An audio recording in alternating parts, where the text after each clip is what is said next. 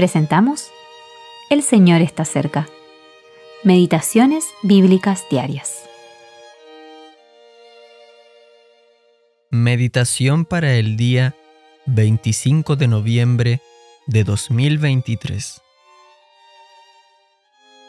El sacerdote Esdras trajo la ley delante de la congregación y leyó en el libro delante de la plaza que está delante de la puerta de las aguas, desde el alba hasta el mediodía, en presencia de hombres y mujeres y de todos los que podían entender. Y los oídos de todo el pueblo estaban atentos al libro de la ley. Y leían en el libro de la ley de Dios claramente, y ponían el sentido de modo que entendiesen la lectura.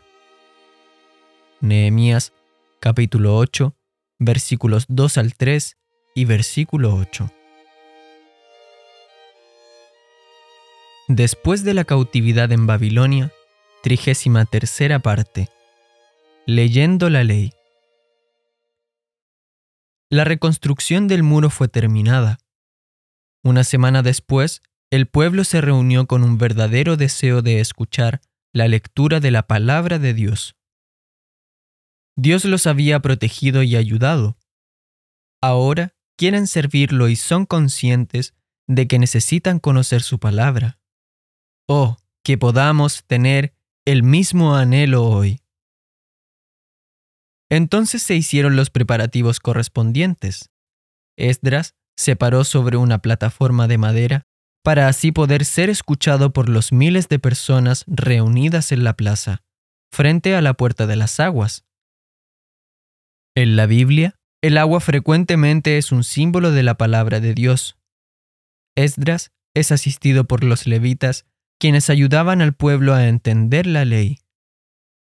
Cuando se abrió el libro, el pueblo reverentemente se inclinó y adoró al Señor.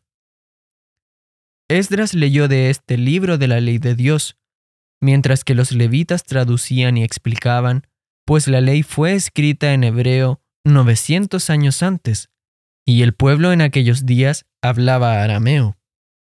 Esto ocurrió desde la mañana hasta el mediodía. A medida que el libro es leído y comprendido, el pueblo comenzó a llorar, consciente de su larga historia de desobediencia a la ley de Dios. Los líderes les dijeron que no lloren, recordándoles que aquel día era santo a Jehová.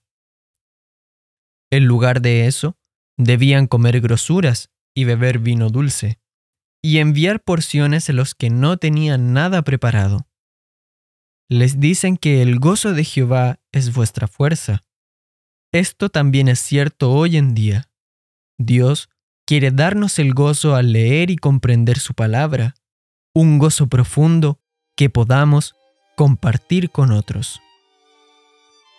Eugene P. Vedder Jr.